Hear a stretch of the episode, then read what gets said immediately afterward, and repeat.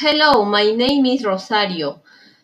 I talk about my bucket list. I must be staying in peace with my family. I must to travel to Europe and Mexico. I must be standing with God. I must buy my car. I must get my master degree.